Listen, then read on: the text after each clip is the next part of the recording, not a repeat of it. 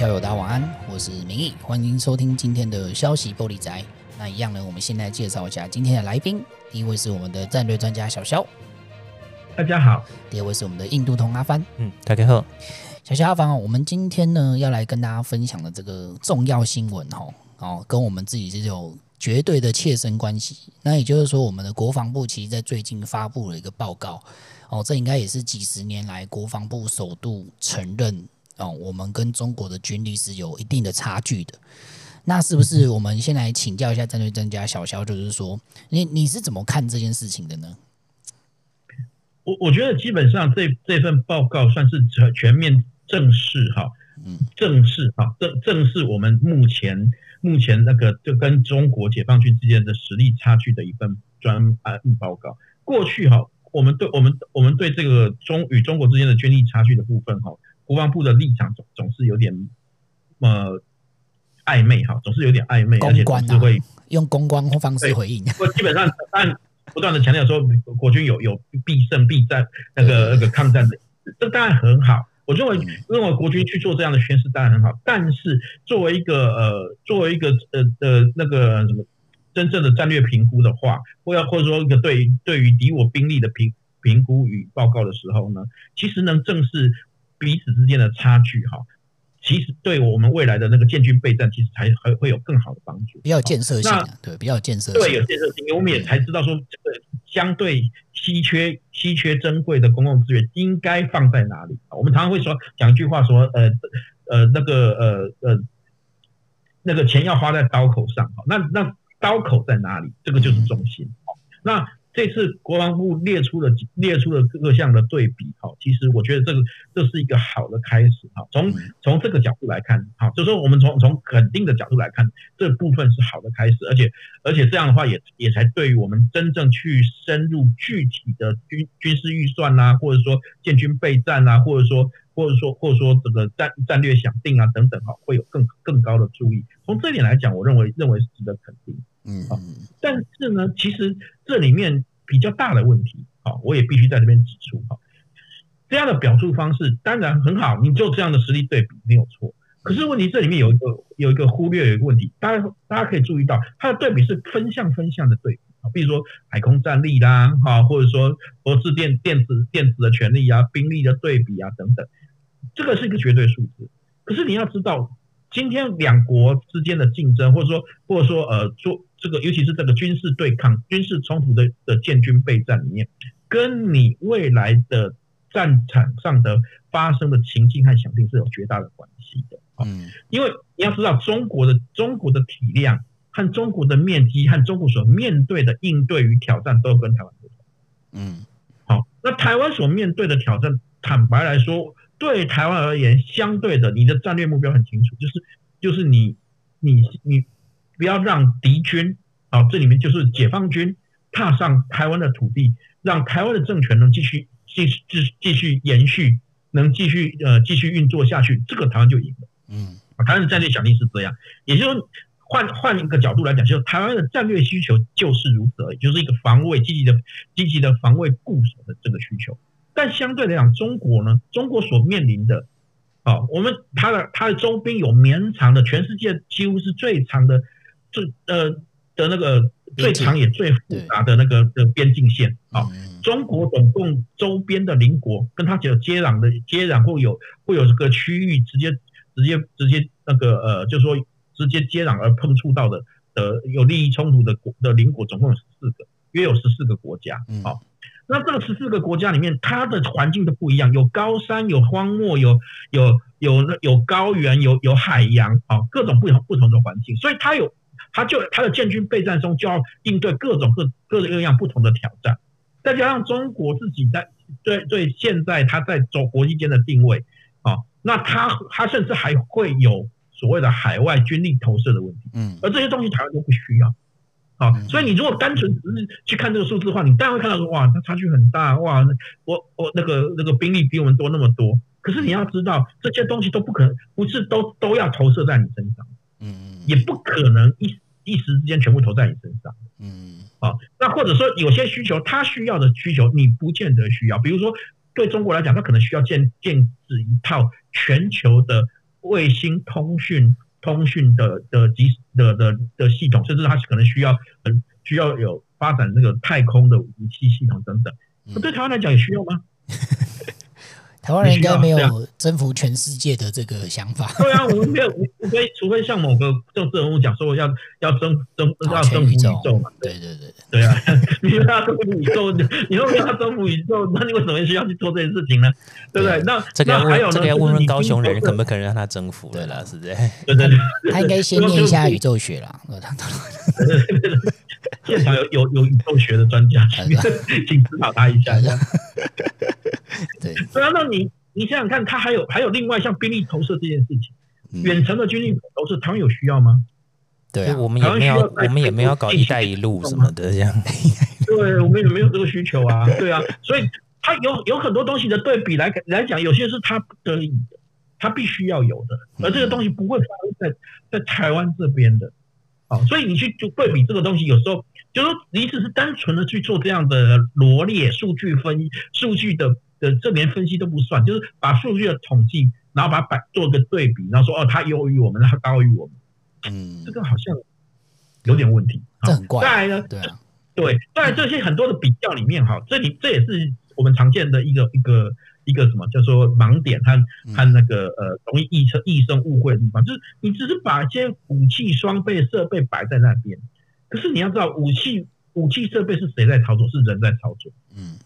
那你你人在操作的时候，它的操作的效能或者它运作时间等等啊，或者说或者在在什么样的运作环境才能运作？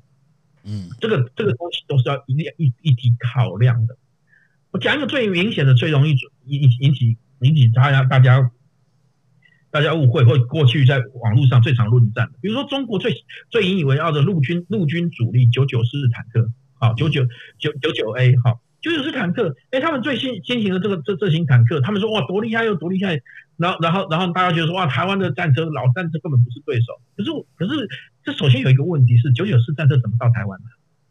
对啊，嗯，九九式战战车可不是它本身本本身。到了海边，它就它不能直接下海游过来吧？那所以你要有登陆舰啊，而且而且它九九式战车恐怕也不能用中国的一般的一般的那个运输船运输船来直接抢滩，嗯，他没有办法的啊。所以他他会不会是台湾现实面面临或者说可能面临的的压力？不会是啊，你会觉得哦很厉害没有错，我也觉得哇很厉害很厉害很好很好，然后呢，对你来讲不是因为这样，所以你就必须要进去备战。有，有或者说他的在相对来讲，你投入的资源中就不是他，不是你的重重点，啊，对不对？那中国也有登月，我们是不是也要去登月？这不是用这样的对比的方式啊？对啊，对啊，好，对，所以所以这一类这一类的问题，就是说这份报告，这份报告，我们首先肯定的是说，他去正视这个的问题点，好，这是当然，我觉得这才是一个比较负责任的的报告啦，好，那因为毕竟毕竟要。立法委员拨款，要要要要要那个要政府去去，等于说呃编制军事预算。那么你要告诉我，我们目前所面临的挑战是什么？从这个角度来讲，我们肯定。可是相对来讲，面对这些挑战的时候，你的你的应对方式是什么？或者说，或者说，在在这个环境中，你的你的真正的优缺点或你的劣势在哪里？你你哪些是已经建设完善，需要需要继续维持？哪些是是有不足，需要需要寻求新的方式或寻求替代方案来解决？哦，这个才是重点啊，哦，这个才是重点。也就是说，其实我们在谈这些问题的时候，这份报告里面从。从从那个呃，有从肯定的角度来讲，我们我们我们肯定它已经有了一个比过去那种假大那种比较比较怎么讲比较笼统的这种报告报告进步到一个比较具体的具体详述详述内容的报告来讲，我们我们是予以肯定。可是另外的仍然没有一个很有效的，或者说或者说或者说一个一个比较比较呃有可行方案的分析，这点是它的缺点。嗯嗯嗯嗯嗯嗯。所以刚刚小肖有提到，就是说，因为像最近这个这份报告出来之后，其实蛮多人都单纯的用，比如说还冠上一个专有名词叫什么军事财政学哦。那讲难听点就是，哦，中国的军费这么大，比如我们的好几倍啊，好像打也打不赢。这这种这种讲法，其实就是说，之以前单纯的就是比说，呃，双方哪个军力大，就是比拳头嘛。对啊。那现在就变成你从从比拳头大到被。到底谁钱多这样子。啊、这种这种用法就是说，你如果两个，你如果像做经济分析好了，你说分分析两国的经济实力，就是一个 GDP 比较大，一个 GDP 比较小，其实这不是废话吗？对，就是其实是这其实这种东西是很浅层、很肤浅的的分析废话嘛。然后，啊、然后，然后。就就就像这种，有很多人喜欢打啊某某军事财政学。其实什么军事财政学？军事财政学，我们直接讲明嘛，军事财政学讲讲军费嘛，你军费怎么编制和怎么使用的问题嘛。对、啊。但是问题是你今天我们要知道战争啊，如果我们讲讲的不单单是军事，还讲的是战争，你要知道战争的战争的总体潜力和和估算的时候，你所面对的挑战就不是只有军事部门的、嗯、的资源问题，因为比总量其实。这没什么好比，因为比总量没有人比得赢美国嘛。那大家一起，大家一起臣服美国，大家一起臣服美国。对啊，如果按照这样，全世界这样的话，所有的战争都不都不必打，所有防卫需求都不必打。我只比个数字。如果如果说你如果说你钱多，战争就一定赢的话，那开玩笑，那世界上怎么还会战争？世界第一强权美国不知道吃多少别人。我们我们甚至不用去讲到讲到世界第一强权了。对，这次的乌克兰和俄罗斯的战争。我们从从按照那按照那些喜欢讲军事财政学的人来讲，军费俄罗斯从来没有没有没有低低过，嗯，没有没有少于少于乌克兰过，对啊。然后军队的实力、军队的数量、军队的装备等等，都远超过乌克兰，嗯，那个差差距都是跟台湾跟中国差距类似，都是后面要加个零的那种那样的差距，好，那十十几万人对上。那个一百多万人的军队，十倍以上的差距啊！那科技水准，科那个什么科技设备装备的水水准和数量，啊，还有军费的编制的数量等等，也都超过啊。可是为什么今天打出来的结果不是这样？对吧？一定有其他因素了。对，一定有其他。对，所以你今天我们要在谈到这种国防国防问题的时候，或或者面对这种安全国家安全问题的时候，你你考量的部分，这是你建设的部分，就不会只是军事财政学。那其实是军事财政学的问题，那个其那根本就是国家总体总体的的经济发展和财财政发展的问题。嗯，好，你可以看到说，其实这场战争中所真正体现出战力的部分里面，也不是只看军事部门的。嗯，好，今天我们我们我们我们我们提到，我们可以看到说像，像乌克兰在这场战争中，它的民间的动员的力量，好，甚至这些。中国这几年就按这样叫嚣的所谓军民融合的部分，我们可以看到，乌克兰在开战后，他们他们由他们等于是数位数位发展部啊，相当于我们的数位发展部，或是数位媒体媒媒媒体的方面的那个部门的主管牵头，组建了动员了乌克兰境内所有的几乎几乎所有的所谓软体工程师、电脑软体工程师投入这个包括资讯战、包括舆论战、包括认知作战这一块。哎，他们的我在 Telegram 上面的的那个 IT 乌克兰 IT 网络大军有高达三十一万人哦哦，工程师救国的最好范例这样子。对啊，那那在过去你看到的历年的国防国防预算，或者说说说国防排比数上面，或军事，或是或是预算报告书里面，都不会出现这个数字，不是吗？对啊，不会出现这批人。对，好，他们也不列入在军事部门里面，可是他们在实质上的影响或。或者说左右的整个战战战局的发展，嗯，那这个部分难，这个部分难道不是一个不是一个国家国家防卫的问题吗？当然是啊，对不对？所以今天为什么说单单如果你我们陷入这种数字的迷失，或者说或者说对于这这种这种的这种东西只做一个单纯直观的吸射式的反应的时候，那么这种分这种东西不是要分析，这种东西只叫做这种东西只只说难听一点，只叫做。私人牙慧了，哦，所以这个这个是这个是为什么？我们觉得有时候看这看，我们要跳脱这个整体的，就是说你从统统单纯的统计数字进入到分析，进而进而能能形成新的新的，比如说你有新的新的方法，或者你有你有你有那个那个 solution 产生哈，解决的方案产生，所以这件事情事情才是可能是更重要的，而不是单纯看到这个东西哇，然后我们就。对不对？哈，就是战争其实不是什么总量的对比啊。我们今天不是玩什么卡牌游戏啊，在那边有没有哪一张卡比较厉害啊？打过去就。应该这样讲，总量当然重要。我们当然认为说，这个客观客观的部分当然重要，但是不是只有客观？嗯嗯嗯嗯。但是有些东西甚至是没办法量化，比如说像抵抗意志，乌克兰的抵抗意志，请问一下，你有办法量化吗？对啊，对啊，对啊，对啊，因为我是觉得，我是觉得，如果你要谈什么军事财政学，就与其你要在那边比说总量谁比较大，其实比较有更有意义的是说，我们比量当然是比不赢啊。就像我刚刚讲过嘛，跟美国比谁比得赢？可是我们要比，我们有其他地方可以赢啊。量不能赢，不代表值不能值值一定会输嘛，对，对不对？你的效率的问题，或者你的你怎么样分分配，你对这个分配的的最大效率化的问题，对啊，或者说你你怎么样使用它的问题。对啊，就像其实这一次这份报告，其实我觉得有个地方还有一点还不错，就是说它其实有提到所谓的电子战。那电子战，对，那有在关心乌俄战争，也就知道说，其实不管是北约、美国或者是乌克兰，其实，在电子战这一块是几乎是可以碾，可以说是碾压俄罗斯的。那也是对，你今天战况可以焦灼到今天，电子战其实发挥了它巨大的效益。对不对？那是小肖，就是我们台湾在电子战这一块，是不是还有很多可以改进的空间呢？没有错，这这其实这次是报告，我觉得其中另外一个肯定一点是，他他正视了一件事情，说我们在在电子电子战方面，特别是制电制电磁权方面，哈，还处于落后落后于落后中国的部分。我觉得这是一个一这个是一个好的好的好好的态度，好，就是说确实这个呃这一块是非常重要的。过去我们在在看那些很多人在谈军事问题的时候，你只看到一些硬体设设施的设备的买买买进购入等等，比如说你的军军机、军舰、战车的购入。可是你要知道，去使用它的是是背后的人的部分，还有什么这个作为作为让这个人与这个这个呃物质军事物质力量的结合所产发挥效益的这个部分。那我们都知道，现在是一个通讯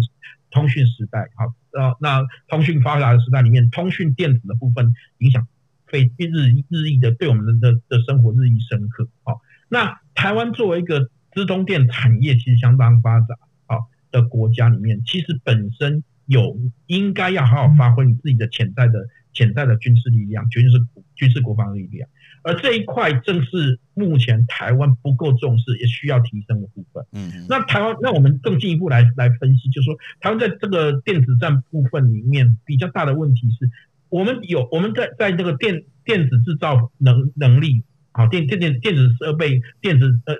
特别是像消费性电子设备的的的制造方面，我们具有强大的优势。对，可是相对来讲，对于嗯对硬体的方面，就是硬体的方面哈，就是制造制造制造生产啊这个部分。可是可是在服务方面，特别是像软体啊，或者说应用啊，乃至于系统整合方面，我们。我们我们我们相对来讲是比较比较弱势的啊，这个其实坦白说，要提升这方面的战力，不单单是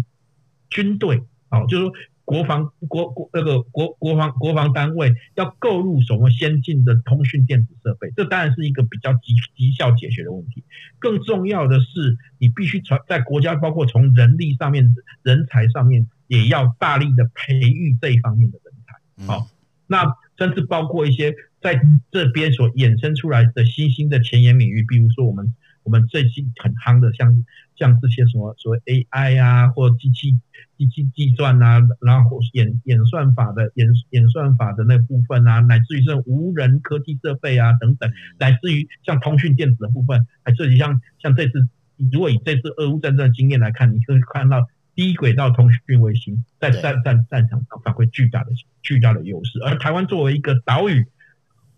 开战的时候，你如果按照，如果你你你仅凭你的通讯，如果还是依凭的所谓的通那光纤通讯网络的话，极容易被切断。但相对来讲，如果你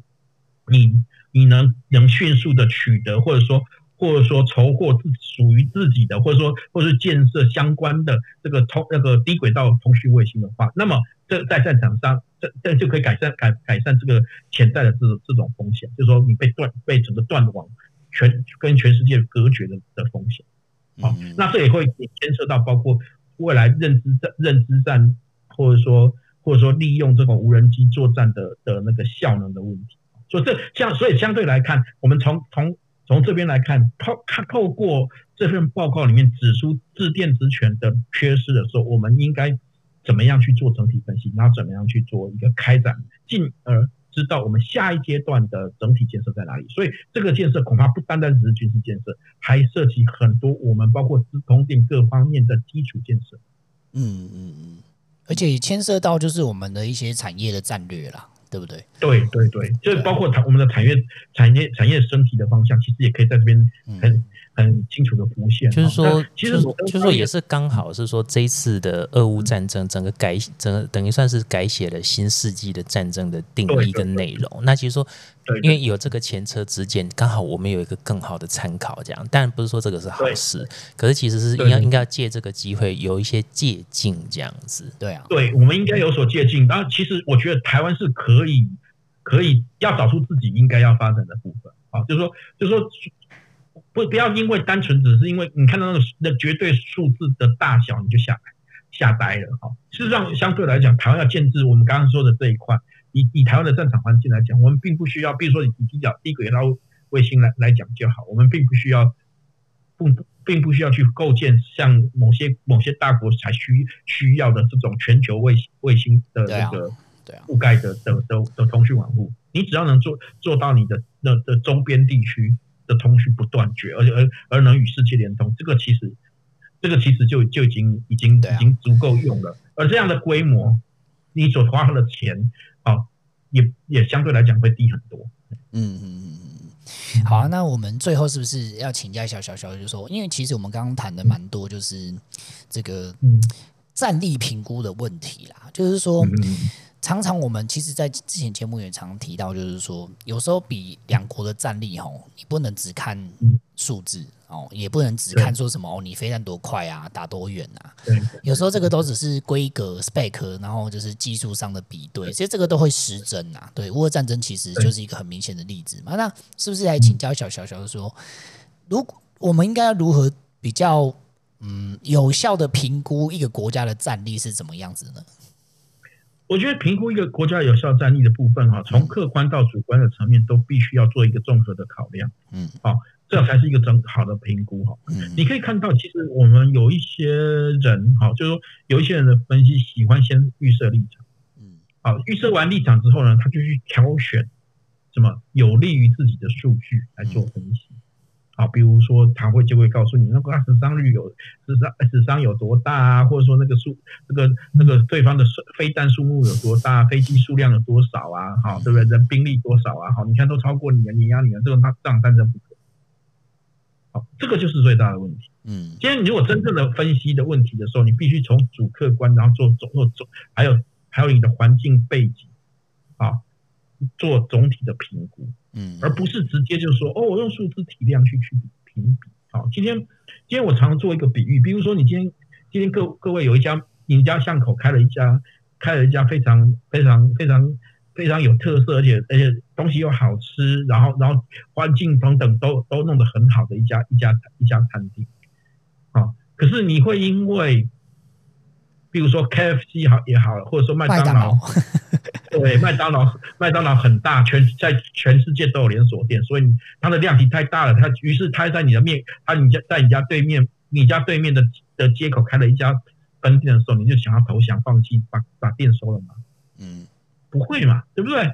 那你会怎么做？你当然是当然是会凸显你的什么？你跟它的差异化，它你的优势嘛。对不对？你不会说哦，你看人家人家的汉堡一天可以卖出五六百个，然后价格又便宜，然后量又大，每每次带来面包车都是一一一个货柜，然后我们那个叫叫货都人家骑个摩托车就可以送来的哈。那这样我们这根本没办法跟人家比啊，所以我们我们就我那资以资金规模也也比不上人家哈。那这样所以我们就我们就也比不上人家，然后就收店嘛。如果有这样的话，台湾的美食文化不会行。不会不会不会形成的哈，嗯、所以同样道理，就这个 对啊，所以所以今天今天我们在在分析战力对比的时候，都很很清楚一件事情是，你必须清楚的知道你自己的定位和你自己有没有自存自存的意志，在这个意有自存的意志和和和那个捍卫自己持续可持续发展的决心下，你制定出一个符合你自己体量资源的可。可执行的，或者说可可持续发展的路径，嗯，好，才是你今天你今天要做的事情。所以反过来说，我们今天要讲讲战力的时候，要分析战力的时候，也是如此的。我们要分析一个战力的时候，单单是要分析它的物质基础、它的资金的状况，啊，更应该要分析，比如说，哎，它是跟国，比如说它的跟它的周边环境或周边的周边环境，或者或者是其他的盟友之间的关系啊，对不对？嗯。就像好像我们刚刚讲，哎，那家你你开这家店虽然是一家小店，可是你跟邻里关系非常好，嗯，对不对？大家，而且你的你，而且你的你的东西的口样多样性，虽然你卖的比麦当劳贵，大家还是愿意去你家吃，而且来来这边就是跟你话家常，不是只不是只是单纯的不来欢迎光临，